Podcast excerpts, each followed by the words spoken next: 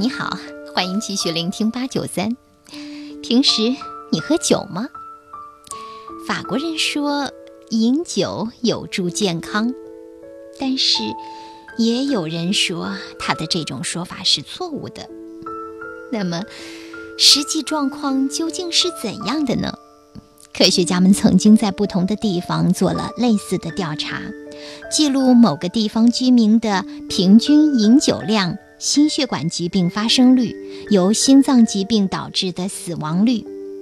这样的调查往往涉及几万甚至更多的人，时间长达一二十年。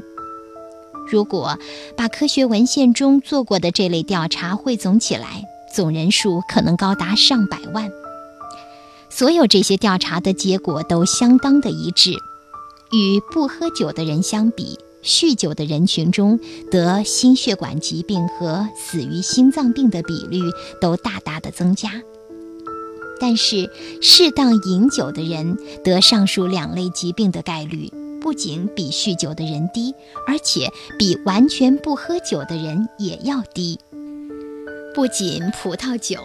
白酒、啤酒也有类似的结论，而葡萄酒中，尤其是红葡萄酒的效果似乎更为明显。于是，适度饮酒有助健康就被媒体和酒商爆炒。在科学研究表明的旗帜之下，这个结论被反复的传播，最后就深入人心。许多本来不喜欢喝酒的人，也都每天喝上一点儿价格不菲的葡萄酒，来软化血管，保护心脏。但是，没有酒商愿意提到，做这些调查的科学家只是为了确认这一现象是真实的，并且寻找合理的解释，而没有推荐大家去适量的饮酒。在科学方法上，这种研究叫做流行病学调查。它是为了发现某些现象之间的相互关联，而不能证明一件事情是另一件事情的原因。实际上，我们可以用同样的调查方式得出许多荒谬的结论，比如调查哈佛大学中途退学的学生和完成学业的学生后来的平均收入，会发现中途退学者的平均收入可能比完成学业者高。于是得出结论：从哈佛退学有助于在后来获得更高收入，或者在中国的大学校园，高消费的学生群体毕业时找到更好的工作等等。所以鼓励大家为了毕业好找工作，大学期间提高消费水平。这两个例子的结论很荒唐，但是他的调查和数据可能是真实的。中途退学。并不是后来收入高的原因，而是中途退学的人中有一部分是因为有更好的创业机会，所以选择退学，后来成了巨富。典型的，比如比尔盖茨。同样，大学期间保持比较高的消费水平，也不是毕业容易找工作的原因，而是高消费的大学生往往有着更好的家庭背景和社会关系。同样。关于饮酒的问题，一个人是否有喝酒，尤其是喝葡萄酒的习惯，除了个人的爱好之外，往往还受经济状况的影响。比如，不喝酒的人群中，会有相当一部分是因为贫穷买不起酒。这部分人的生活状况呢，医疗卫生保障可能会比日常喝酒的人要差一些。这样是生活条件的差异导致了疾病和死亡率的差异，而喝不喝酒与疾病发生率一样，只是生活条件的一种表现。